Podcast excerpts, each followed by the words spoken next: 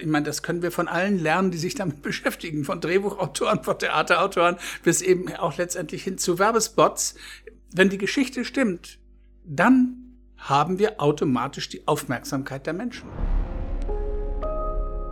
Ja, heute zu Gast in Folge 31 Professor Axel Bayer, Jahrgang 50. Du bist, äh, ja, kann man nicht anders sagen, ein Medienurgestein. Ähm, du hast erstmal Lehramt studiert in Hamburg und äh, warst dann als Schauspieler und Regisseur an verschiedenen Bühnen tätig, unter anderem das Ernst-Deutsch-Theater oder auch am Schauspielhaus in Nürnberg. 83 äh, bist du dann in Richtung Fernsehen gewechselt und bist diesem Medium bis 2009 treu geblieben.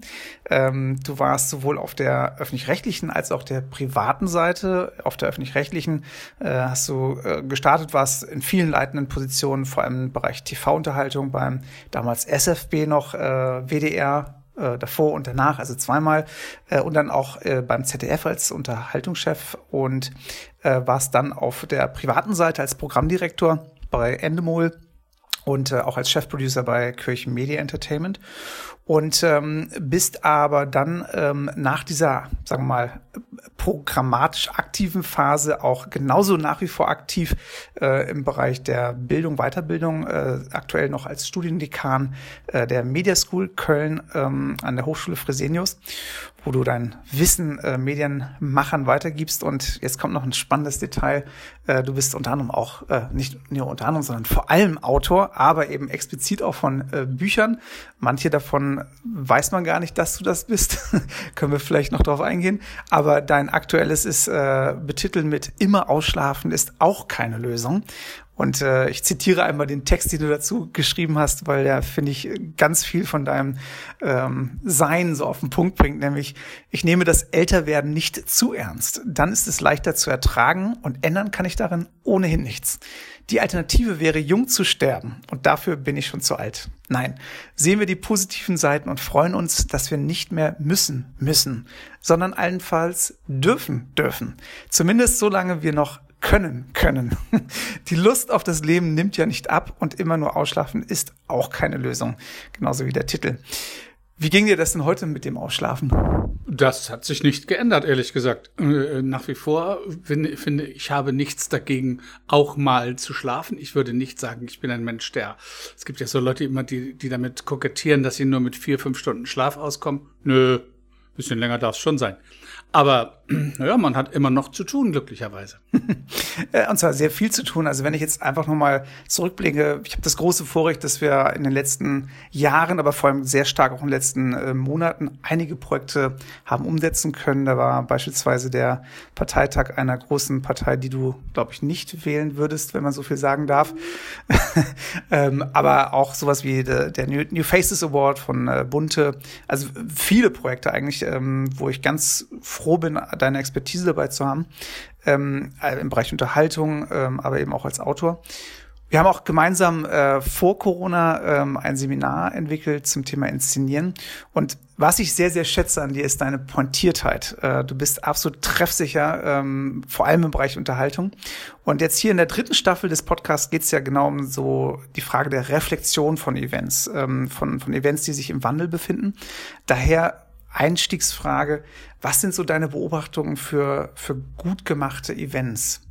Also ich, zunächst mal ist ja so die Frage, ob ein Event digital ist oder analog ist.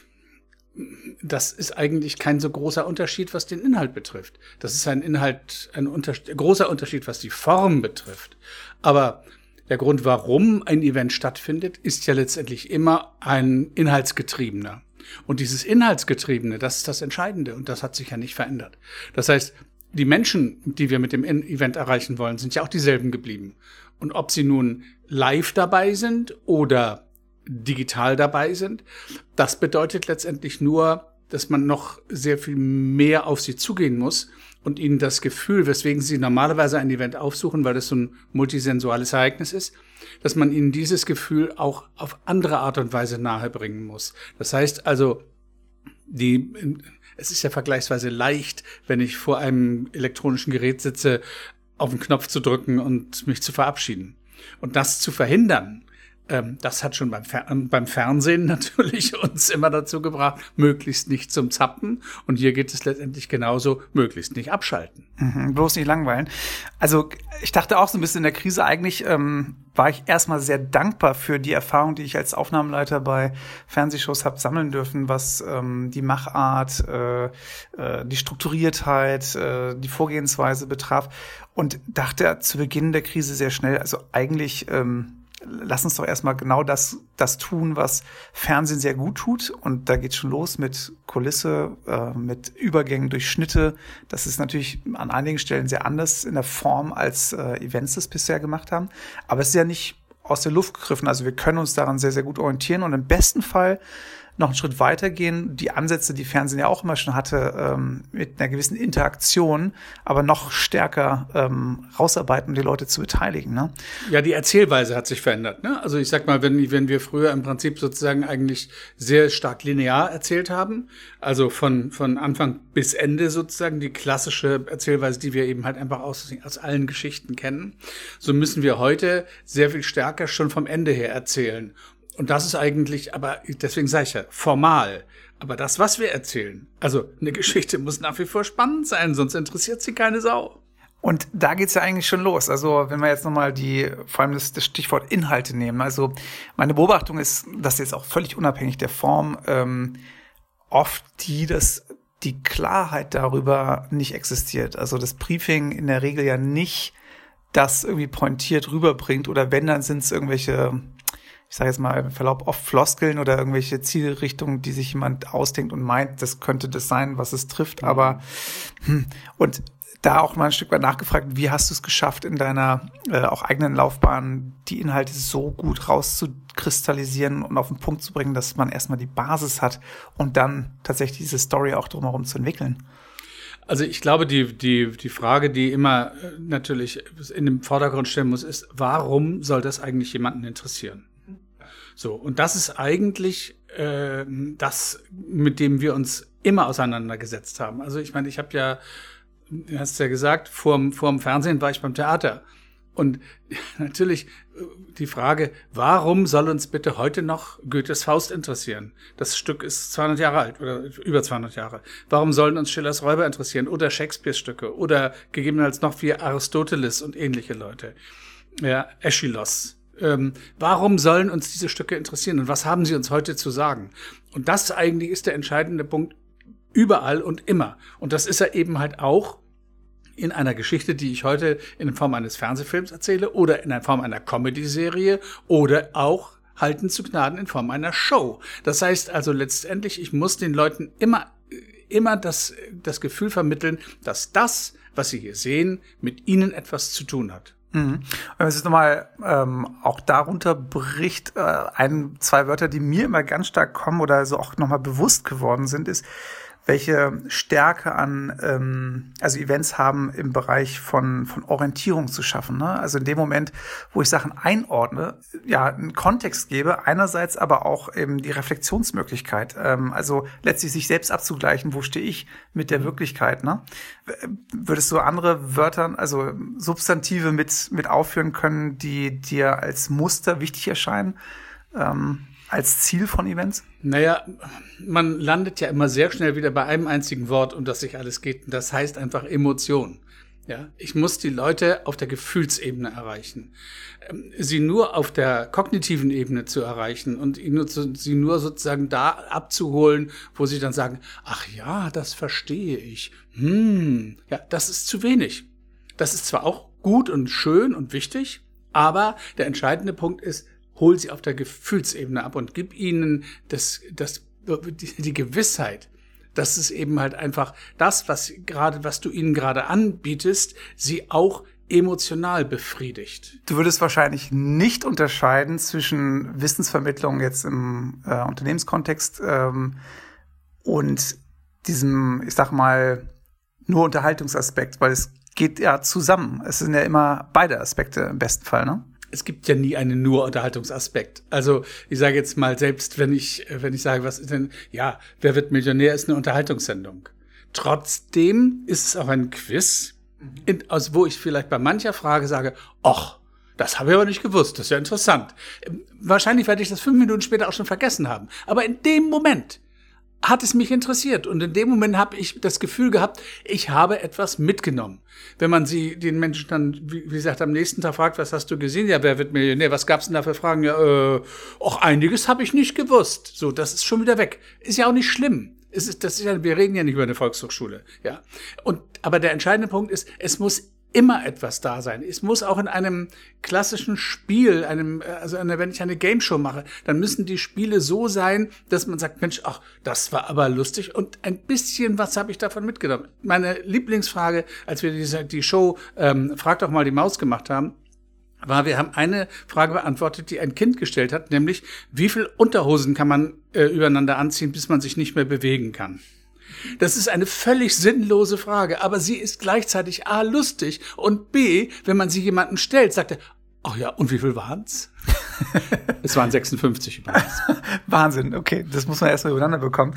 Ähm, ja, wie gibt es eine Art von von ähm, Formel, sage ich mal? Es ist, man neigt dazu ja irgendwie sowas rauszubekommen, äh, zu wollen und gleichzeitig weiß ich eigentlich, das gibt es keine Antwort drauf. Aber ähm, in welcher welcher Mischung, welcher Würze, ähm, mit welcher äh, Intensität würdest du diese Aspekte von, von Wissen und Emotionen oder vielleicht auch weiteren äh, aneinanderreihen? Also gibt es da doch irgend, irgendwas, wo du sagst, das leitet dich in der Formatierung, der Entwicklung von eben genau solchen Events? Ich möchte das mit, kann das nur mit einem Beispiel ähm, äh, beantworten. Also ähm, es gibt viele Menschen und gerade Kinder haben eine unheimliche Liebe zu Zuckerwatte. Ja, diesem riesen voluminösen Teil, den man auf Jahrmärkten bekommt, der aber letztendlich aus nichts anderem als aufgeplusterten Zucker besteht, nahezu keinen Nährwert hat und wenn man es sozusagen zusammendrücken würde, wahrscheinlich ein kleines Klümpchen ist. Das machen wir nicht. Das heißt, nur von Zuckerwatte kann sich kein Mensch ernähren. Wir brauchen auch für den, für den Kopf und für den Geist brauchen wir Dinge, die sozusagen auch einen gewissen Nährwert haben und die eben halt wirklich uns als Menschen das Gefühl geben, ja, das ist genau ein Punkt, warum ich mich auch dabei gut unterhalten fühle, weil es mich betrifft, weil es mich angeht. Das heißt ja nicht, dass man nicht auch mal ein bisschen Zuckerwatte nehmen kann. Aber wenn es nur Zuckerwatte ist, dann wird einem nur schlecht. Unbedingt.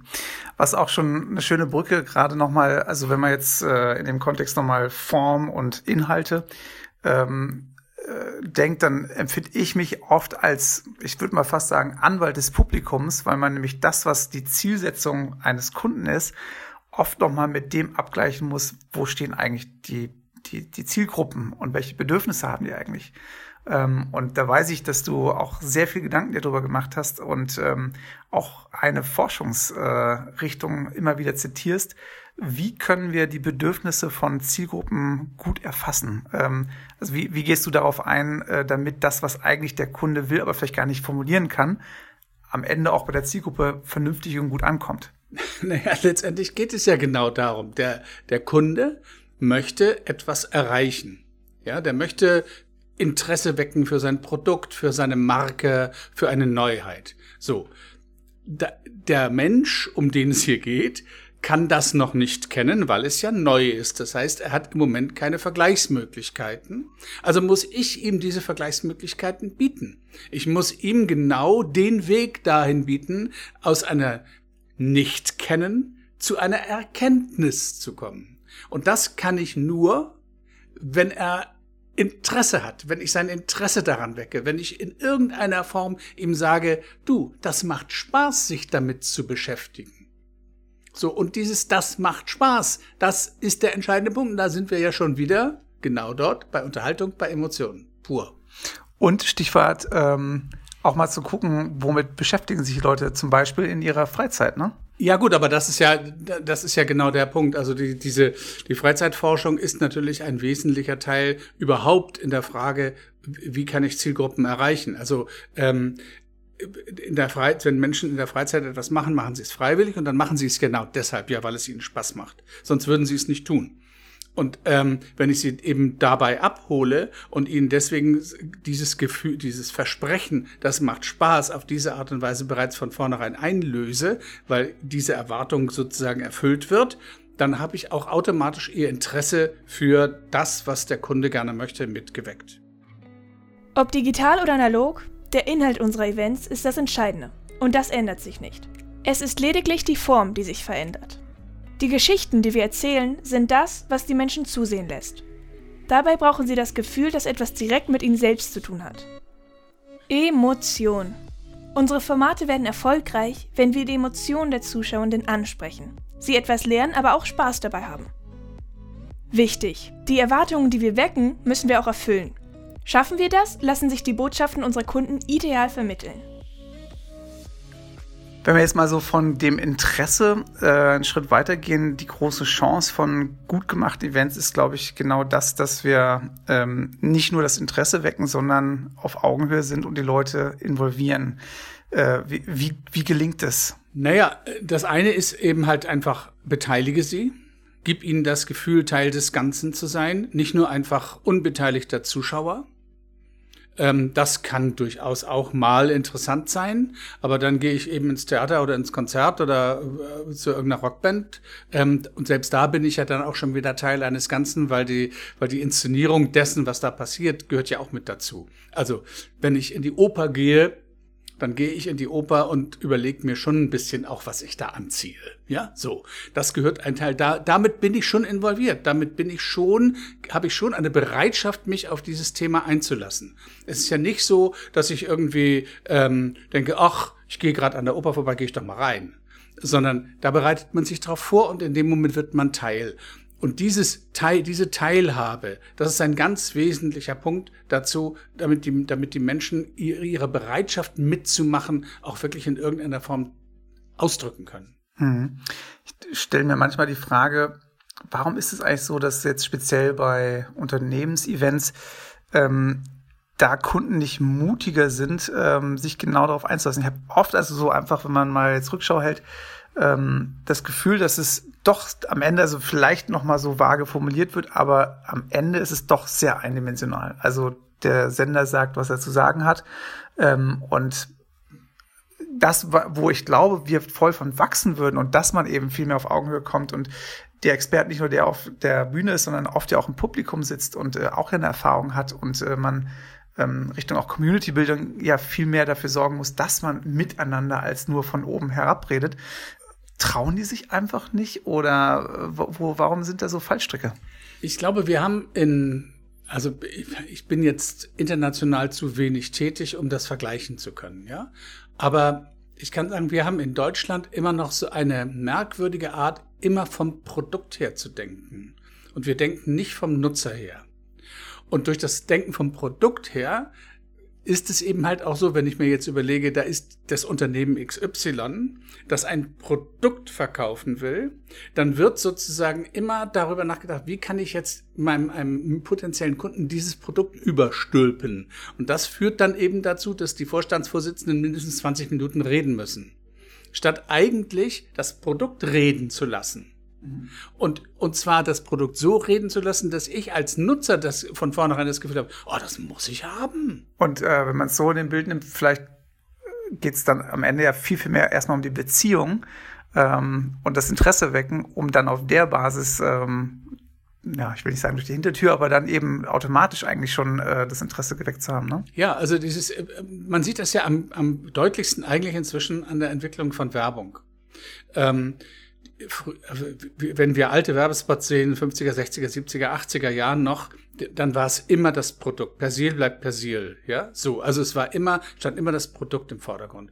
Und heute ist bei den wirklich erfolgreichen Spots von dem Produkt ja kaum noch die Rede, wenn wir an die Edeka-Spots und ähnliches denken.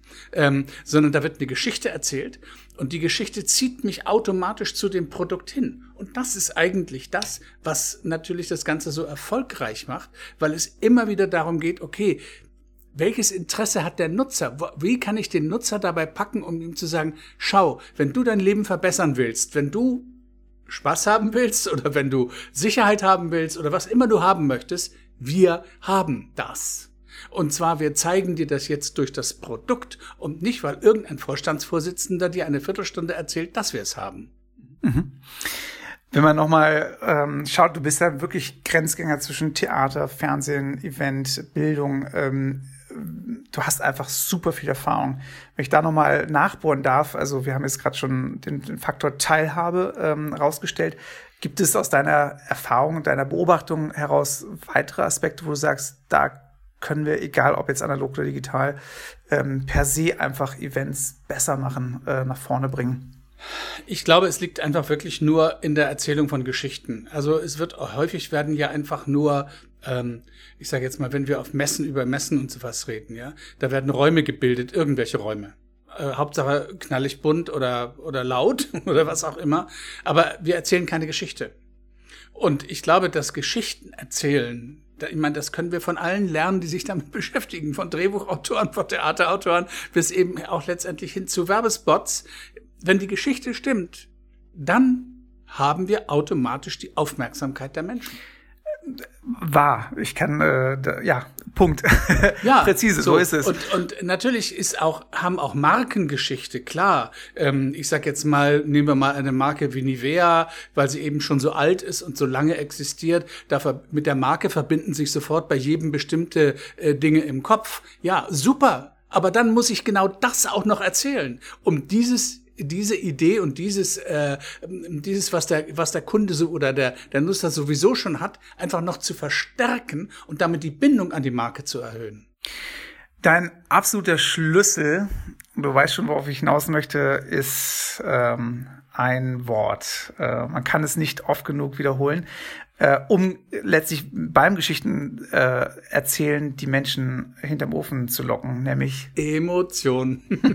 Jetzt äh, muss ich natürlich nachhören. Also ich meine, das ist liegt eigentlich nah und trotzdem so ist es ja wirklich eine Kunst. Das ist ja nichts, was was man einfach so macht. Ähm, nimm uns mal rein als vielleicht äh, Lehrlinge und Auszubildende. Ähm, was sind so die, die Grundmuster von Emotionen? Wie wecke ich sie und ähm, wie, wie kann ich das provozieren? Und ähm, auch mit welcher Zielrichtung? Ähm, wo wo hört es auch vielleicht ein bisschen auf? Ähm, dass das nicht manipulativ wird. Ne? Das ist ja dann vielleicht auf der anderen Seite die, die Gefahr. Aber erstmal per se, glaube ich, irgendwie Freude zu machen ähm, und nicht nur ein flach, sondern irgendwie in einer großen Bandbreite Emotionen zu wecken, ist ja einfach eine Riesenkunst. Ja, wobei die Frage manipulativ klingt erstmal natürlich ganz schrecklich und wir denken da auch an ganz schreckliche Dinge, aber letztendlich wollen wir ja manipulieren. Also ich meine, Werbung ist Manipulation. Ja, und ein Event mache ich natürlich auch, um den Nutzer zu manipulieren, nämlich in meinem Sinne des und im Sinne des Unternehmens, das Unternehmen toll zu finden, das Produkt toll zu finden, was auch immer toll zu finden. So, ähm, also das gehört schon auch mit dazu. Ich will Menschen beeinflussen, ja, deswegen machen wir das. Ähm, aber äh, das, das, das, das bedeutet ja nicht, dass ich sie zu ihrem Ungunsten beeinflusse, denn das wäre die negative Seite der Manipulation, ähm, sondern ich versuche ihnen ja gleichzeitig dabei auch etwas zu bieten, was ihnen in irgendeiner Form in ihrem Leben hilft. Und ähm, denn sonst, warum soll ein Nutzer sonst überhaupt Interesse an irgendwas haben? Also er braucht das, entweder vielleicht wirklich, weil er nur nur in Anführungszeichen Spaß haben möchte, weil er sich die Zeit damit vertreiben kann oder weil es ihn eben halt einfach in seinem Alltag in irgendeiner anderen Art und Weise nutzbringend ist. So. Damit ich ihn aber hinkriege, muss ich ihn dazu in gewisser Hinsicht manipulieren. Das stimmt. Aber diese Manipulation ist eben halt eine, die eben nochmal wieder über den, über die emotionale Schiene passiert und der sich jeder Mensch, wenn er möchte, kognitiv sofort entziehen kann. Ich übe keine Hypnose aus. Ich äh, versuche nicht sein Unterbewusstsein zu beeinflussen, sondern ich versuche ihm über die emotionale Schiene zu vermitteln, guck mal, hier und damit könntest du Spaß haben und es hilft dir noch. Greif mal in die, die Kiste, welche Emotionen wächst du am einfachsten, wo fällt es dir selbst schwer? Ähm, hängt natürlich mit der Zielsetzung zusammen, aber ähm, einfach mal. Und es hängt mit jedem Einzelnen zusammen, glücklicherweise auch, denn wir sind auf, wir sprechen alle auf unterschiedliche Dinge unterschiedlich an. Aber es gibt einfach eine Kombination, die häufig natürlich mit mehreren Sinnen zu tun hat. Ähm, Gerüche beispielsweise sind ein ganz wichtiger Punkt, weil mit einem Geruch verbindet sich bei den Menschen, bei den meisten Menschen etwas, mit dem sie sofort ihre eigene Geschichte im Kopf haben. Also der Geruch von Bratwurst beispielsweise wird ja nicht nur gerne jetzt in einem, wir haben die Zeit der Bundestagswahlen, ja, der wird nicht nur gerne an, Brat, äh, an Ständen gemacht, weil man Bratwürste unter die Menschen bringen möchte, sondern einfach, weil das sofort irgendwie das Gefühl von ähm, Jahrmarkt, Freude, äh, gute Zeit gewesen ist. So. Oder ähm, andere Gerüche, die eben genutzt werden gleichzeitig auch Musik ist ein ganz wesentlicher Punkt. Die Musik und äh, auch die Musik löst Assoziationen aus. Und wenn ich das alles zusammenfüge, dann kann ich schon beim Menschen vergleichsweise ähnliche Emotionen auslösen. Ähm, übrigens das glücklicherweise fast überall auf der Welt. Ähm, unterschiedliches mit Farben. Farben haben in, in vielen Bereichen ganz unterschiedliche Erfahrungen, aber auch da, wenn wir jetzt nur mal hier eben an unseren Bereich denken, auch da haben wir sozusagen in Bezug auf Farben alle irgendwie eine gleiche, ein gleiches Muster. So. Und das muss ich alles von vornherein zusammenbringen. Ähm, ich muss gleichzeitig Überraschung äh, auslösen. Weil wenn, wenn Menschen bestimmte Dinge erwarten, ist das gut. Wenn ich Erwartungen wecken kann, ist es auch gut. Wenn ich diese Erwartungen befriedigen kann, ist es noch besser. Aber viel schöner ist es noch, wenn ich zwischendurch jemanden so weit überrasche, dass er nicht denkt, oh, ja genau, das habe ich eigentlich auch erwartet sondern sagt, was, was ist denn das hier? Und plötzlich sehe ich schon vor mir, wie die Augen größer werden und die Ohren größer werden. Und in dem Moment ist er natürlich für meine Botschaften noch viel empfänglicher. Also all diese D Dinge gehören dazu. Der Humor ist extrem unterschiedlich. Nicht alle Menschen lachen über dasselbe. Aber die Kombination von unterschiedlichen Sinneseindrücken, die kriegt man hin. Mhm. Und selbst äh, natürlich auch äh, in, in der Form von Online-Events, ne? wenn ich überlege, es gab ja dann große Beschwerden, naja, es wird, äh, wird eigentlich genau all dieser Sinne beraubt, ähm, die wir bei einem Live-Event ähm, äh, nachgehen, wobei ich auch da ein Fragezeichen stellen würde, wie oft arbeiten wir intentionell mit Gerüchen, also fast nie so. Äh, deshalb, also ich denke, da ist auch eine große Aufgabe, sich nochmal zu besinnen und zu überlegen, wie, wie können wir denn über diese fünffältigen Sinneseindrücke auch die Emotionen wecken. Aber zurück zu dem Online-Event. Ähm, es wäre ja ein leichtes, ähm, eine Box irgendwie vorab zu schicken und ähm, gemeinsam was äh, zu kochen oder irgendwas. Ähm, also die Sinne ähm, sind ja trotzdem, obwohl wir uns nicht physisch im selben Raum be äh, befinden, weckbar durch Aktionen. Ne? Absolut. Und durch entsprechende Bilder natürlich auch sofort hervorzuholen. Also ich meine, das ist ja auch das Schöne. Wir alle haben ja sozusagen unsere eigen, unser eigenes Archiv im Kopf. Wenn ich das leckere Bild einer brutzelnden Bratwurst sehe, ja, dann genügt eigentlich schon ein, ein Hinweis mir über, die, über den Bildschirm gemacht, hm, wie das duftet. Und ich rieche es mit. Aber ich muss es eben halt auch so dann präsentieren, dass derjenige dieses Bild so hat und sagt, ja, genau das löst es bei mir auch aus. Jetzt äh, merkt man natürlich genau, es ist super individuell und am Beispiel Musik weiß jeder sofort, was damit gemeint ist. Es gibt einfach nicht das eine, wo alle drauf abfahren. Atemlos ist, äh, das spaltet die Nation. äh, auch völlig in Ordnung. Aber das, ich bin so verleitet, mal nachzufragen. Du bist kein Therapeut, bist kein Psychologe, aber hast dich eben viel mit Emotionen äh, beschäftigt. Gibt es so eine Art von, das ist die Emotion des Deutschen, des typischen Deutschen? Ähm, oder die gut bei uns funktionieren? Es gibt bestimmte, nochmal, es gibt bestimmte Signale, die bei allen eigentlich gleich, gleich funktionieren. Ähm, und da, da, die auch im Prinzip, also selbst wenn, wenn wir sagen, okay, natürlich ist Musik extrem unterschiedlich. Diejenigen, die atemlos mögen, halten Rapper für eine andere Rasse. Ja, ähm, so. Aber trotzdem reagieren wir gleich. Also ich sage jetzt mal, nicht umsonst gibt es beispielsweise bei Spannungsmusiken, ja, gibt es diesen Bum, Bum, Dum, Dum, Dum, dum, dum. Weil das ist der menschliche Herzschlag. Und auf den reagieren wir alle, weil den kennen wir. Wir haben bestimmte Muster, die einfach funktionieren. Und wir haben bestimmte, ich sage jetzt mal, Klangbilder, Sounds, die bei allen gleich funktionieren. Egal, ob sie jetzt Klassikfans sind, Helene Fischer mögen oder, oder Cluedo. Clouseau. Natürlich Clouseau. Nein, wie heißt denn dieser, dieser Typ mit dem Kronk? Heißt er nicht Kronk, der mit der Maske? Ja, äh, ja, ja. ja, ich bin, ähm, ja. Man merkt es, mit dieser Musik habe ich nicht so. Nun hast du aber ja ganz viel Kontakt mit äh, sehr jungen Menschen eben in dem Bereich vom Studium und äh, Ausbildung. Was fällt dir da so in, in der Reflexion oder in dem, dem Spiegel, den du automatisch ja durch äh, diese Generation bekommst, auf? Was sind die ähm, Fragen, die gleichbleibend eigentlich über die, die Jahrzehnte, die du jetzt erleben durftest, äh, sind? Versus, wo gibt's vielleicht auch irgendwie nochmal ganz andere Perspektiven oder Blickwinkel oder Fragen, die auftauchen? Ist dir da irgendwas ähm, aufgefallen? Ich glaube, was, was deutlich auffällt, ist einfach, dass ähm, alles schneller wird. Also Schon der alte Goethe hat das ja 1826 geschrieben, dass immer alles schneller wird. Ähm, aber das ist auch, auch, natürlich deutlich spürbar, dass sozusagen die, die, der Wunsch nach Tempo einfach vorhanden ist in einer anderen Form der Erzählweise. Ähm, ansonsten sind die, sind die, ähm, die eigentlichen emotionalen Bedürfnisse haben sich überhaupt nicht verändert. Und sie werden sich auch nicht verändern letztendlich, denn sie sind, wenn wir so wollen, seit der Steinzeit dieselben. Wir haben seit der Steinzeit berühmten fünf Archetypen der Unterhaltung. Ja, die haben die Steinzeitmenschen gemacht und die haben wir heute noch. Und die haben sich nicht verändert, sondern was sich verändert, sind nur die formalen Dinge, die Möglichkeiten, wie wir das umzusetzen haben. Mhm.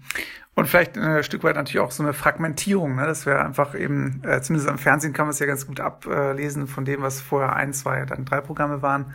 Ähm, das ist ja massiv, äh, also ja, massive Veränderungen ähm, sich über die Jahre jetzt ergeben haben. Aber mal ehrlich, wo ist denn der Unterschied zwischen den klassischen Märchen und Game of Thrones? Keiner. Ja. Ja, so, das Einzige ist nur, ähm, wenn du jetzt eben halt einfach einem 16-Jährigen erzählst, ach, ich erzähl dir mal die Geschichte von Hänsel und Gretel, wird sagen, uh, so, und wenn du sagst, willst du noch eine Folge von Game of Thrones sehen? Oh ja! So, es ist einfach die formale Umsetzung, die, die Inhalte sind dieselben, weil die Menschen dieselben sind. Das ist ja eigentlich am Ende auch jetzt sehr versöhnlich ähm, so zu hören, ne? dass man im Prinzip mit dem Blick auf, ähm, wie die Emotionen gelagert sind und wie wir sie wecken können, eigentlich ein super Handwerkszeug haben, unabhängig von der Form, die sich mit der Zeit ändert und äh, äh, dreht. Aber ähm, den Blick auf das zu setzen, äh, welche Inhalte will ich wie vermitteln, wie erzähle ich die Geschichte, wie wecke ich die Emotionen, ähm, gibt mir das Handwerkszeug auch die nächsten äh, Jahrzehnte sehr, sehr gut ähm, Events oder welche Form auch immer zu gestalten. Absolut. Also wir wissen, dass die Aufmerksamkeitsspanne des Menschen kurz ist, wenn wir ihn fesseln wollen. Das hängt sozusagen vom Medium ab, wie lang sie dann wirklich ist, wie, um wie viele Sekunden es sich handelt, ja, bis jemand entscheidet, okay, ich bleib dabei oder ich gehe weg. So, das hat sich nicht geändert. Das ändert sich auch nicht, ob das Medium ein Fernseher ist, eine Zeitung ist, ein Buch ist oder ein Computer ist. Das ist vollkommen wurscht. Die Kürze ändert sich vielleicht. Also ich sage, bei einer Zeitungsanzeige entscheide ich mich vielleicht innerhalb von zwei Sekunden, ob ich sie sehe oder nicht. Beim Fernsehen oder bei Bewegtbild bleibe ich vielleicht acht oder neun Sekunden dran. Aber letztendlich ist es immer in ganz kurzer Zeit. Und ich muss immer ganz schnell Versprechen abgeben. Und diese Versprechen muss ich durchhalten. Und das ist das, was eigentlich sozusagen auch das Ganze natürlich anstrengend macht für die Macher weil sie, weil sie immer wieder darum kämpfen müssen, die Aufmerksamkeit des Kunden zu behalten. Und es ist völlig wurscht, wo diese Aufmerksamkeit liegt. Vor Ort ist es einfacher, aufgrund der mehrfachen Sinnesansprüche, weil ich mehr Sinne ansprechen kann, so, das wollte ich sagen. Ähm, und vorm Gerät ist es etwas schwieriger, aber letztendlich habe ich überall dieselben Mittel zur Verfügung. Axel nennt Teilhabe als einen wesentlichen Punkt guter Formate. Wenn wir nutzerorientiert denken und die Menschen einbeziehen, sind sie interessiert an dem, was wir ihnen bieten. Wenn wir es schaffen, nicht nur Erwartungen zu erfüllen, sondern die Zuschauer zu überraschen, dann sind sie umso empfänglicher für das, was wir ihnen anschließend mitteilen.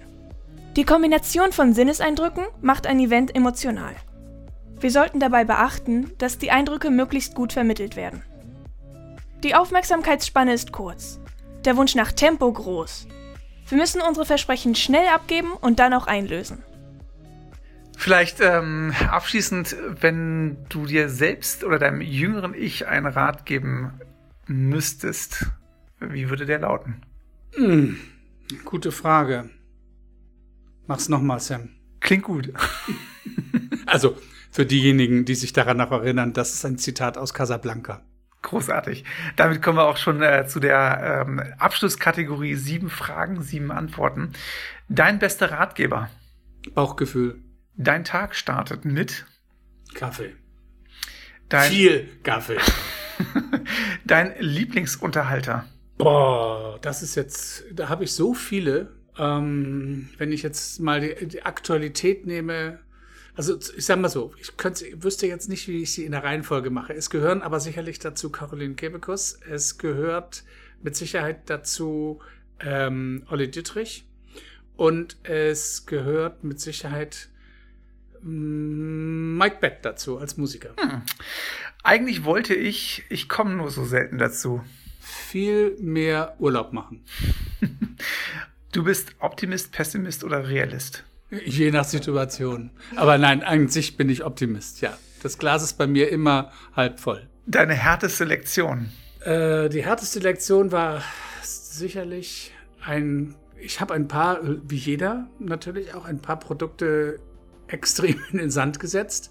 Und zwar immer dann, wenn ich genau das nicht beherzigt habe, was ich jetzt die ganze Zeit erzähle. Wenn ich etwas machen wollte, was ich gerne machen wollte und mich nicht danach gerichtet habe, was der Zuschauer gerne wollte. Ich ähm, kann mich so reinfühlen, ja. Bestes Reiseziel? Spanien. Wo da? Äh, Festland. Also ich liebe Valencia. Sehr schön. Ganz herzlichen Dank und ähm, bleibt natürlich die, die wichtigste Abschlussfrage: What's next? Ui, ui, ui. Ähm, Bücher schreiben. Äh, wie du schon sagtest, ich habe äh, wieder ein Buch, wo ich als Ghostwriter tätig bin. Das kommt im nächsten Jahr raus. Ich äh, sitze an einer Fortsetzung von Immer ausschlafen ist auch keine Lösung. Das heißt dann, soll dann heißen, immer ärgern ist auch keine Lösung. Und ähm, ja, die Uni äh, beschäftigt mich weiter. Und äh, soweit ich mich erinnere, hast du auch schon wieder irgendwas, ähm, was uns dann zusammenführen wird. Großartig, darauf freue ich mich. Sehr schön. Ganz herzlichen Dank für die Einblicke und ähm, ja, bloß nicht weiter schlafen. Auf bald.